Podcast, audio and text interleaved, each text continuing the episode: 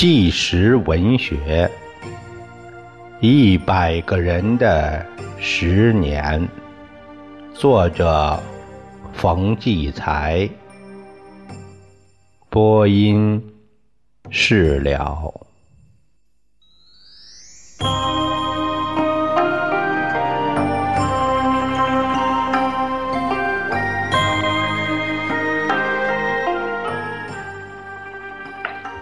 崇拜的代价。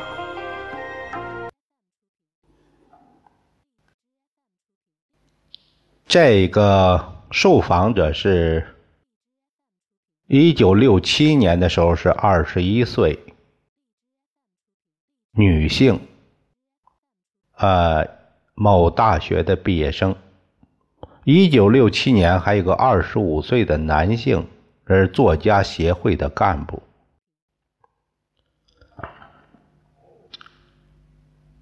这里有个大标题是“崇拜的痛苦”。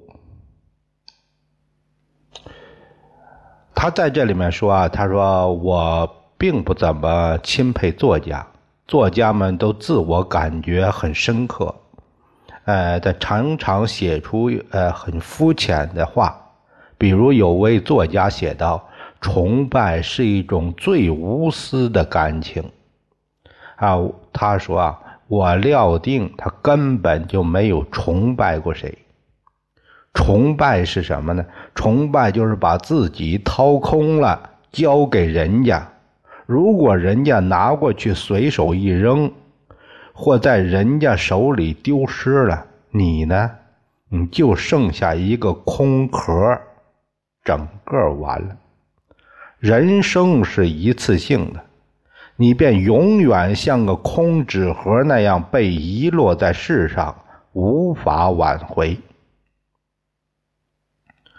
崇拜是人生顶冒险的事儿，要拿生命做抵押的，所以我不大爱看书，宁肯相信自己的人生经验，不信作家们那些假深沉。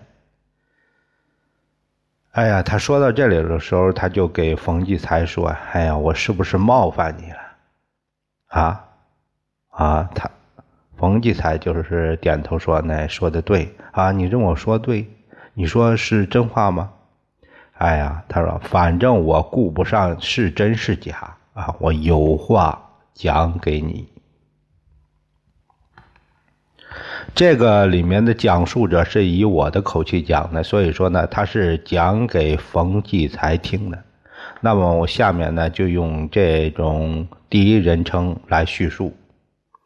他说啊，我曾经最崇拜的人是毛泽东。哎，不单是我，你去问问我们这一代人，二十岁的时候他崇拜过谁？担保会板上钉钉告诉你。毛泽东，举个小例子就会说，那崇拜的有多么纯。毛泽东的女儿李敏和我大学同班。十二月二十六日是毛泽东的生日。二十三日晚，我同宿舍九个同学商量，托李敏送件什么礼物给毛主席。有的说织条大围巾儿吧，上面绣着“毛主席万岁”五个大字；有的说，那一起用彩色的那丝线绣束花吧，每人绣一朵，大家叽叽喳喳，兴奋的眼睛直冒光，一直讨论到十二点多，还是找不到一样礼物能把我们心中的一腔火全捧出来。崇拜是很难表达充分的。李敏说：“我们照张相，再写封信，呃，送给爸爸吧。”大家一同拍手叫好，让毛主席看见我们每一个人，他才会知道我们是怎么回事呢。第二天下课后，我们一个个溜出学校，到照相馆集合。为了不声张，不把事儿闹大，幸福的事儿，呃，也是越保密越幸福。照相馆不给照快相，但听说这张照片是送给毛主席的，就像接到重大任务一样，第二天就洗出来了。大家叫我起草给毛主席写信，这是我一生中最难写的一封信，几句话写了整整一页，满地都是写坏的纸团直到把信交给李敏拿去后，我才把更美好、更真切的话才想起来。一周后，李敏回来告诉我们，毛主席看见照片很高兴，哎，还指指我说：“这姑娘年龄不大啊。”据李敏说，当时郭沫若去拜寿，毛主席就把这个照片压在办公室的玻璃板下面，无比幸福的感觉。真的天天和他老人家在一起了，天天都会看到我的。我在看教室黑板那个毛主席像的时候，就觉得那温和慈祥的目光像阳光一样照着我，多大的精神力量！你就甭问，知道我大学时候成绩为什么一直前学习名列前茅了。这个期间，我还崇拜过另个人。另外一个人，这个人啊，那时候是搞社会主义教育运动的时候，我们都是派到国棉三厂去搞厂史的学生，去写资本家的发家史和工人的血泪史，加强大脑里阶级斗争这根弦儿吧。我和他不是一个学校的，我在北师大。二年级学化学，他在北大正八经的学中文呢，又是毕业班，个头不高，穿着朴素，给我的印象是稳当可靠，头脑清楚，清瘦斯文，在我这个理工科学生眼里，那就是文人学士的味道。他是我们常识写作组的组长。言语不多，却很能体贴人。晚上大家写东西，肚子刚有点饿，他就不声不响，早就把准备好的东西摆在面前了。周末才觉得有点闲，他笑眯眯地掏出一叠电影票，一人一张，他像个天生的大哥哥。我那时候模样很小又单纯，为他把我。当做小妹妹快活，可写完长时，他送我回学校，把行李替我扛到宿舍，放在肩下时，眼神有点特别。忽然说：“呃，我还能看见你吗？”我挺奇怪呀，那傻乎乎的说：“你怎么不能见呢？随便来吗？”我傻吧？当时就是这，当时就是这样。尽管我那时从书本里看到这个。爱情当作迷人却陌生遥远，与自己无关的事儿。哎，不知为什么，这个人竟然很自如的一步步走进我的心里。从他谈话中，我知道他很穷，家在苏北南通，当年是陈毅新四军的老根据地，叔叔们都是老地下党。父亲被日寇杀害，母亲守寡，和他几个兄弟姐妹拉扯大。他行老三，从上中学到念大学都靠着国家资助，一个月十九块六。他的家史让我钦佩不已。这家史不单使我，使他特别受重用，一直担任北大留学生的指导员还使他天经地义地构成一个革命青年纯正的抱负和形象，正是我所追求的。他把填写的毕业生志愿书给我看，那都是激动人心的誓言。他要到原始森林，到那呃荒僻的山村、没有人烟的边疆和草原去开拓、干一番事业，献出一生，真叫我感动。我心里默默的说：“你，你无论到哪，我都一准儿跟着你。”真没想到，他被分配的地方竟没离开我一步。当他告诉我要去的地方是王府井，我居然不知道王府井在大西南还是大西北。他笑了，除去北京，哪还有王府井啊？原来他的单位是王府井的中国作家协会，同学们都羡慕他。后来才知道，像作家协会这样重要的意识形态部门，只能派他这样政治可靠、业务优良的学生去。为了不让我俩的关系影响自己的学业，我给自己定了规矩：每半个月只见一次面，地点是北海。每逢约会，几乎整整一天都在听他说话。他知道的东西那么多，我感觉每次见面都是那自己知识都在增长。幻想着今后的生活那么充实，我的政治理想，他的形象，全都有声有色、有血有肉的融在一起。我常为自己的幸运而痴醉。我在一九六六年五月份考完研究生，成绩相当不错。心里挺有把握。六月份文化大革命就闹起来了，同学们都疯了，喊着砸烂研究生制度，把老辅仁学校、美国教会的大铜盆端到当院儿把我们研究生的考卷儿扔进去烧。我趴在宿舍楼台那往下看，就像看土改的农民烧地契，心想完了。这突如其来使我发懵，跟着是越闹越凶，开始把校党委的人一个个揪出来批斗。作家协会那边斗得更凶了，名作家们全成了黑线人物，一般干部也都扯上些问题，只有他政治上干净，革命群众组织还选他当了头头。但他也许由于家庭和经历的缘故，比较沉稳，依旧那样斯文气。他再三对我说：“要相信党，靠拢组织，注意学习毛主席最新指示，看准大方向，千万别跟着起哄。不管学校里各种口号怎么有诱诱惑力，自己思想怎么混乱，只要一见他。”立刻静了，清晰了。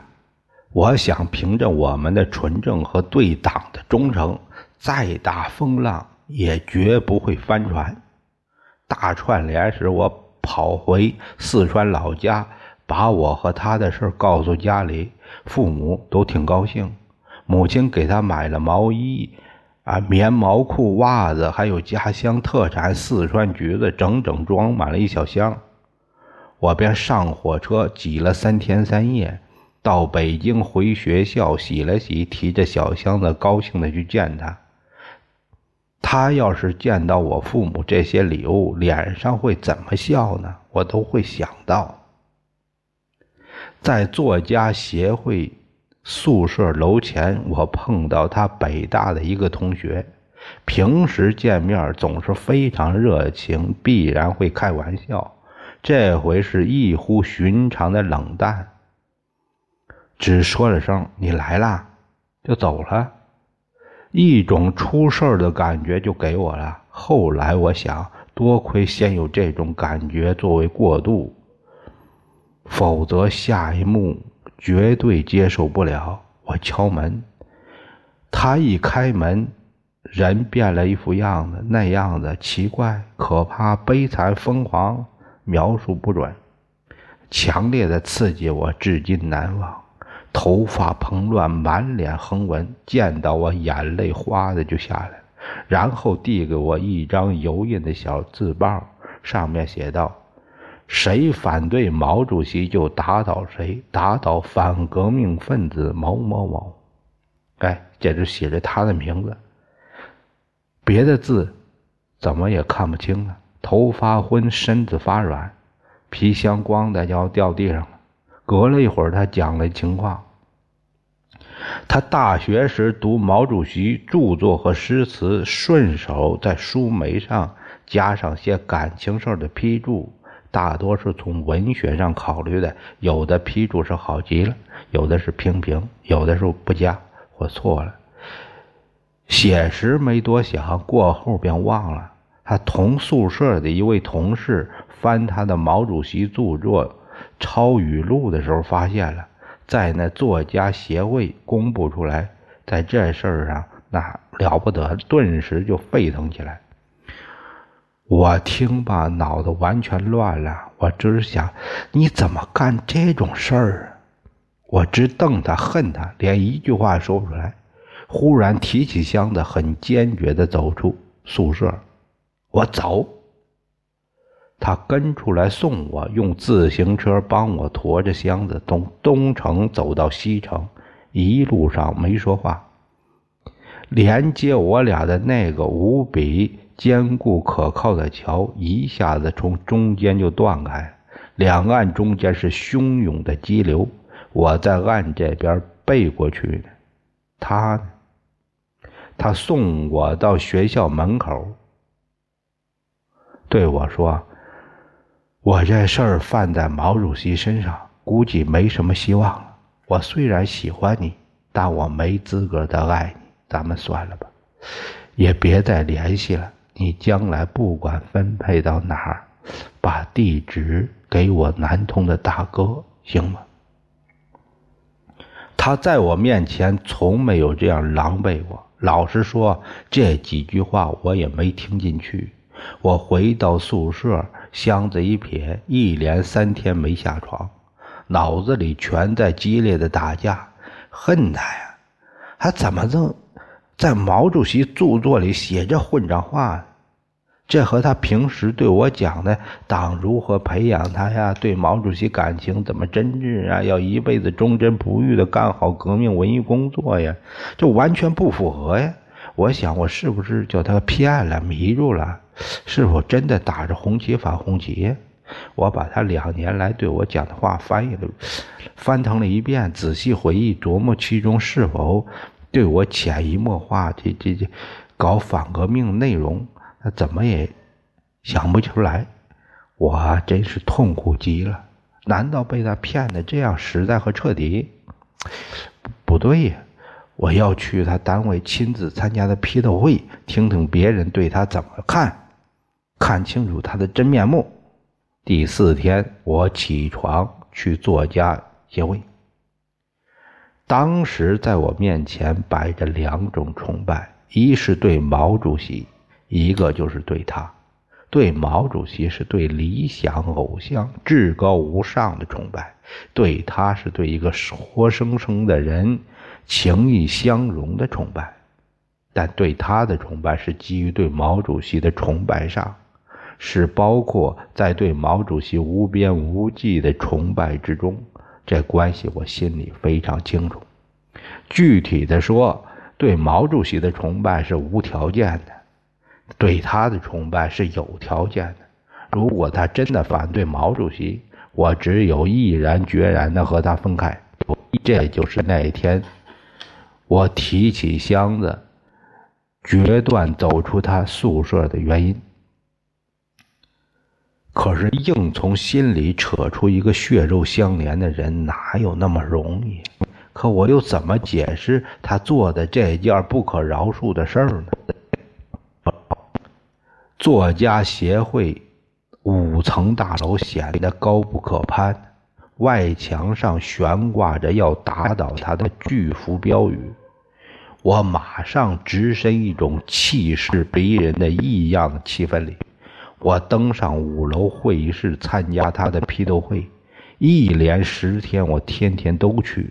作家协会的一些人认识我，他们都不理我，去却是佩服我寻找真理时表现的执着与虔诚。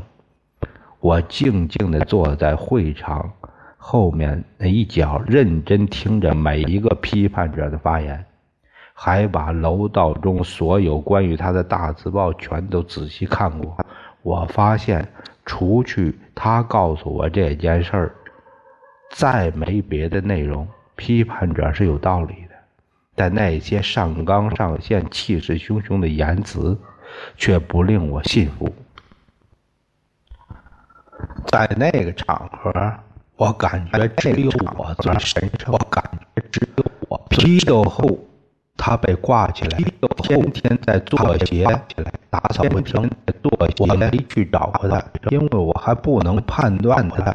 尽管这事儿发生在他大学时代，而且只是这一桩事儿，而但是我仍旧拿不准他的本质。深深的苦恼、困惑，甚至还有这个激烈的情感冲突和思想斗争的，情感是我一时一刻都没办法安静下来。这问题谁也没办法帮我解决，谁也不会为我帮我解决。于是我决定到他老家南通去他决定，看看他的根儿是不是和他说的一样的根儿。正巧那会儿一月风暴发生，那会儿同学们都涌向上海串联。我随着同学们来到上海，借故有病上，就在上海的姑妈家住下来。同学们一走，我就买了船票，到了这南通。按他给我说的地址，先找到他老家所住的那个公社。我拿出那个串联时用的那把北师大用的冈山红卫兵这个介绍信，红卫兵说我要了解一个人，说没想到他家在当地非常有名。我一提一提到他家，那公益干部马上他就说这是个革命家庭，他的父亲主张抗日，给日本人杀了，两个叔叔都是新四军，那个。早期资深的地下党员，早期资深的，他所说的和那个他所说的和我了解的，就像那个硬板一样的完全相同。这样我的心里就有了变化了，我的心里就有了变化。他大哥在那公社小学教书，我去找他叔，一看就是一个淳朴老实的人，人呢老比他还瘦。脸型、眼神儿，还有一些动作都很像。眼神儿，我不知道都很像。嗯，说我是谁？那个大嫂说我是就认出来我了。大嫂，因为那个认出来大哥他家有我的照片，所以有我分外的亲热。乡间人的感情实在，也没法讲，实在是热乎乎的，就被感动接受了，被感动接受了。然后他大哥骑自行车驮着我走了四十里地，驮着我去他家，去他老家。他母亲那是提前都听到信儿了，远远的就站在那个茅草屋那等着。站在那个茅草我一辈子都忘不了那那我一辈子。他母亲头上梳着一个小髻，头上梳着一个穿着一件阴万事连阴蓝布褂，肥裤子露着个脚脖子，一双小脚，瘦高手臂，双小脚，脸颊的皱纹是一条条像雕刻似的，一条条像雕刻。该叫什么呢？还没来得及想呢，就没有跟家想，情不自禁的就就喊，就叫了一声妈妈。老太太两只瘦长的手伸过来，她指导我。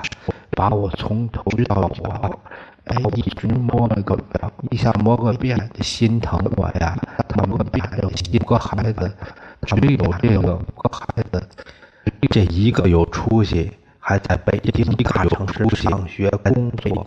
可是不知道这时候已经反革命，不知道这，当然我也没敢讲，就是说他忙，然后回来看看忙，然后再把这兄弟姐妹。把都从别的地方叫回来了，杀了一只鸡的地方传回来有点消息，那你像阵风一样，消息一下子就吹不下来。老老少少抱孩子拄拐杖的全村抱孩子拄拐都来看我这没过门的媳妇，都来看我这没门媳妇找上。门来。方圆百里大概没有见过从北京来的女学生，没见过这北家围着我这看呐、笑我、问话。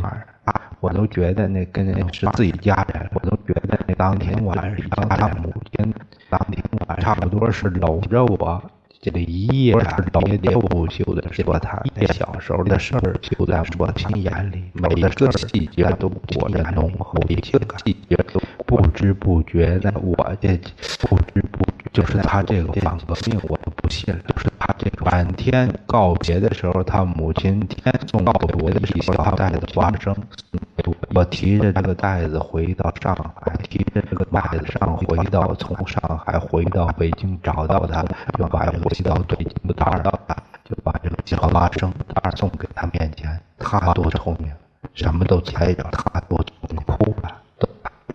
觉得对不起，拉扯他成人的苦命的老母亲人，从来没有这样，从来没有这样，这样就是我不但决定和他恢复关系，而且坚定的迈出了一大步，坚定的迈出了和他结婚了。这是一九六七年的十二月六七年的我们的新婚之夜，我们的小新婚之夜。整整一夜，我俩抱头痛哭啊！